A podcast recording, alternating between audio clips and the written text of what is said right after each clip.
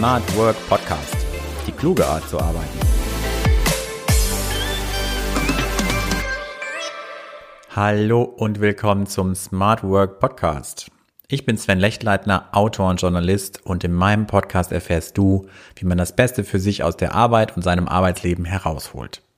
In dieser Folge geht es um das Pro und Contra von Social Collaboration Tools welche Tools gibt es? Welchen Nutzen bringen sie? Und was wirkt sich negativ auf die Arbeit aus? Vor allem vielleicht bei falscher Anwendung.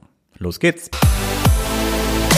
Wer online arbeitet, kommt kaum darum herum. Sogenannte Social Collaboration Tools. Bei der digitalen Arbeit kommt es neben der technischen Komponente wie Laptop, Smartphone auch auf den Austausch untereinander an. Das kann die Kommunikation mit Teamkollegen oder Projektmitarbeitern sein, aber ebenso mit Auftraggebern oder Kunden. Damit alle Beteiligten Zugriff auf notwendige Informationen haben, bietet sich der Einsatz von Tools an. Mit cloudbasierten Anwendungen kannst du dabei über Desktop oder via App Videocalls führen, Dokumente bearbeiten und Austausch mit anderen realisieren. Teams können kollaborativ gleichzeitig Dokumente bearbeiten oder Projekte voranbringen. Bei Social Collaboration geht es somit um vernetztes Arbeiten. Und ob Homeoffice oder im Büro vor Ort, digitale Tools verschaffen Erleichterungen und steigern die Produktivität.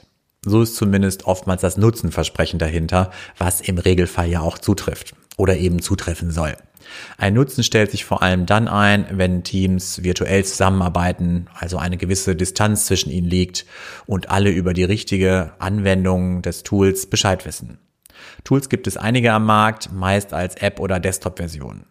Zu den bekannten Tools zählen die folgenden. Zum einen haben wir Microsoft Teams. Du kennst das vermutlich. Im MS Office Paket beziehungsweise bei Office 365 ist Teams oftmals bereits enthalten.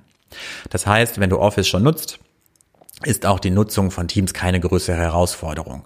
Das Tool ermöglicht Gruppenchats oder Online-Meetings. Es ist simpel und selbsterklärend in der Anwendung. Das erleichtert dir auch die Teamarbeit mit anderen, weil auch viele andere das Tool kennen.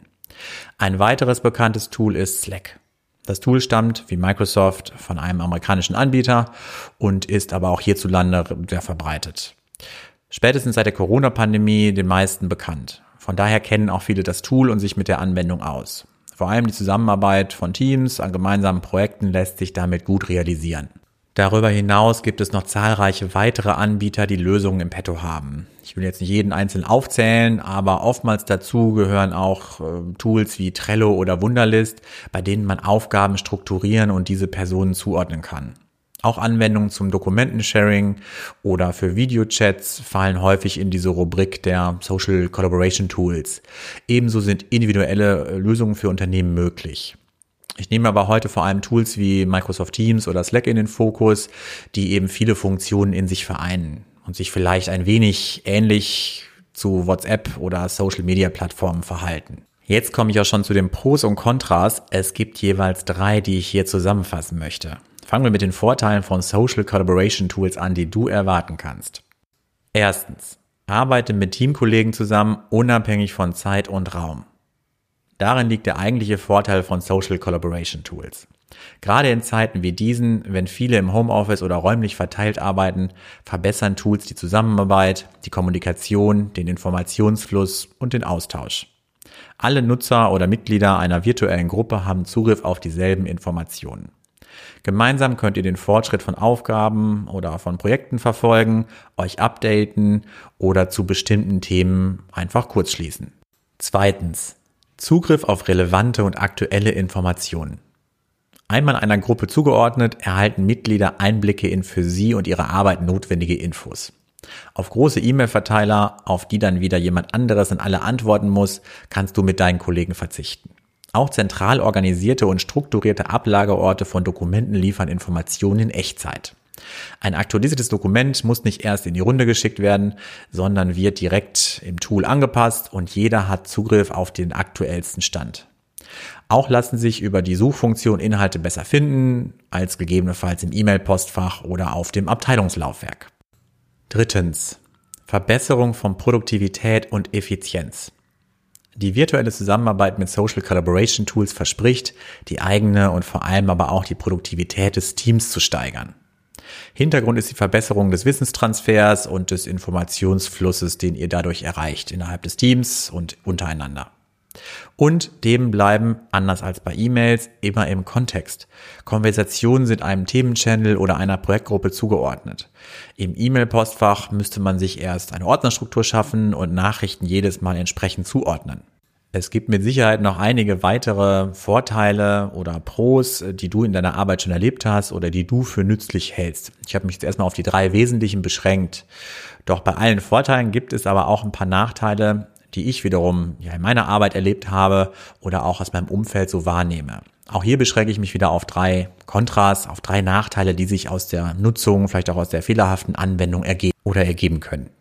Erstens. Dauerkommunikation und ewiges Hin und Her von Nachrichten. Du kennst es aus WhatsApp-Gruppen. Es braucht manchmal sehr viele Nachrichten, um sich abzustimmen. In einem kurzen Telefonat wäre es schon hundertmal geklärt.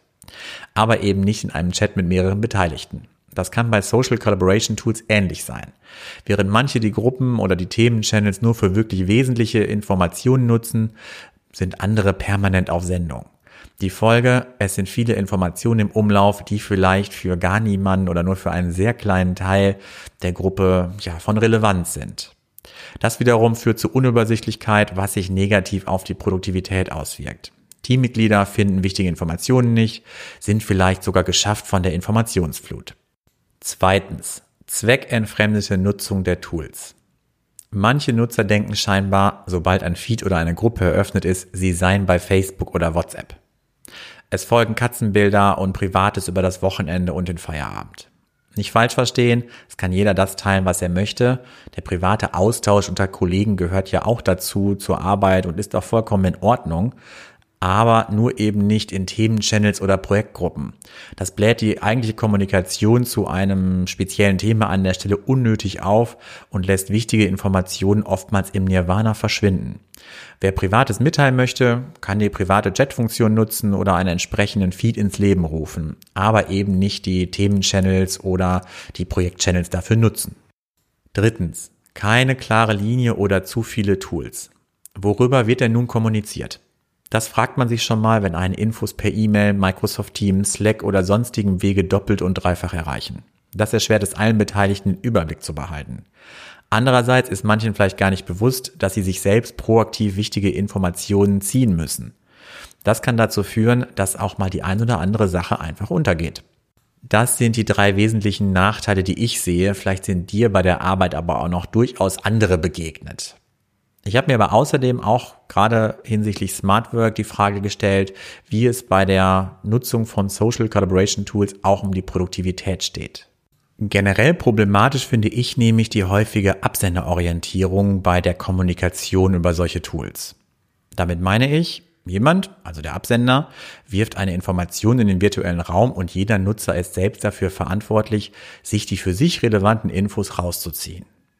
Das mag vielleicht dem Absender kurz Erleichterung verschaffen. Schließlich ist die Information von seinem Tisch verschwunden und er muss nicht den Verantwortlichen ausfindig machen oder ihn zur Erfüllung einer Aufgabe auffordern.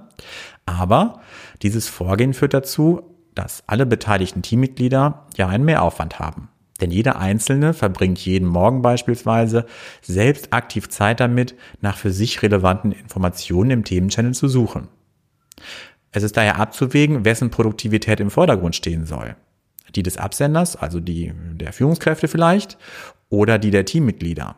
Von daher macht es schon Sinn, wichtige Informationen direkt an Verantwortliche zu kommunizieren, um allen Beteiligten unnötigen Rechercheaufwand nach Infos zu sparen. Denn das kann wiederum zu Lasten der Produktivität gehen, wenn jeden Morgen beispielsweise zehn Mitarbeiter aktiv nach Informationen suchen, anstatt dass sie von vornherein wissen, die und die wichtige Information wird mich auf jeden Fall direkt erreichen die Lösung, um Nachteile oder auch dieses Manko, was ich an Social Collaboration Tools sehe, zu vermeiden, Führungskräfte und Teammitglieder zur richtigen Nutzung anhalten und klar kommunizieren, wie und wofür sie welches Tool nutzen können. Soll die interne Kommunikation nur noch über Social Collaboration Tools laufen, wie Microsoft Teams oder Slack?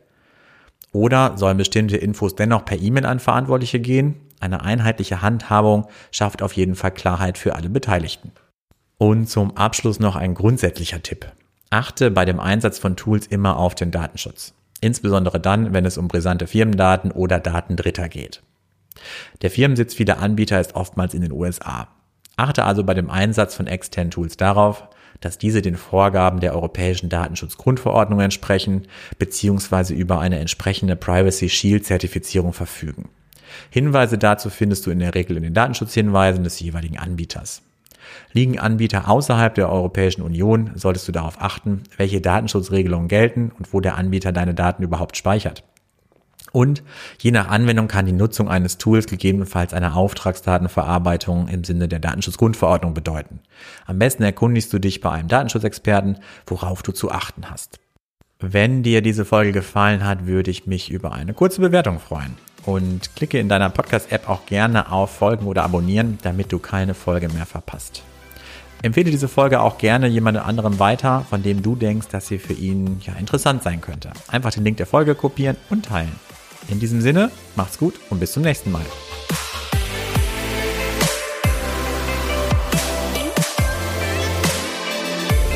Öffne auch die Links in den Show Notes. Melde dich zu meinem Newsletter an und bleibe in Sachen Smart Work immer auf dem Laufenden.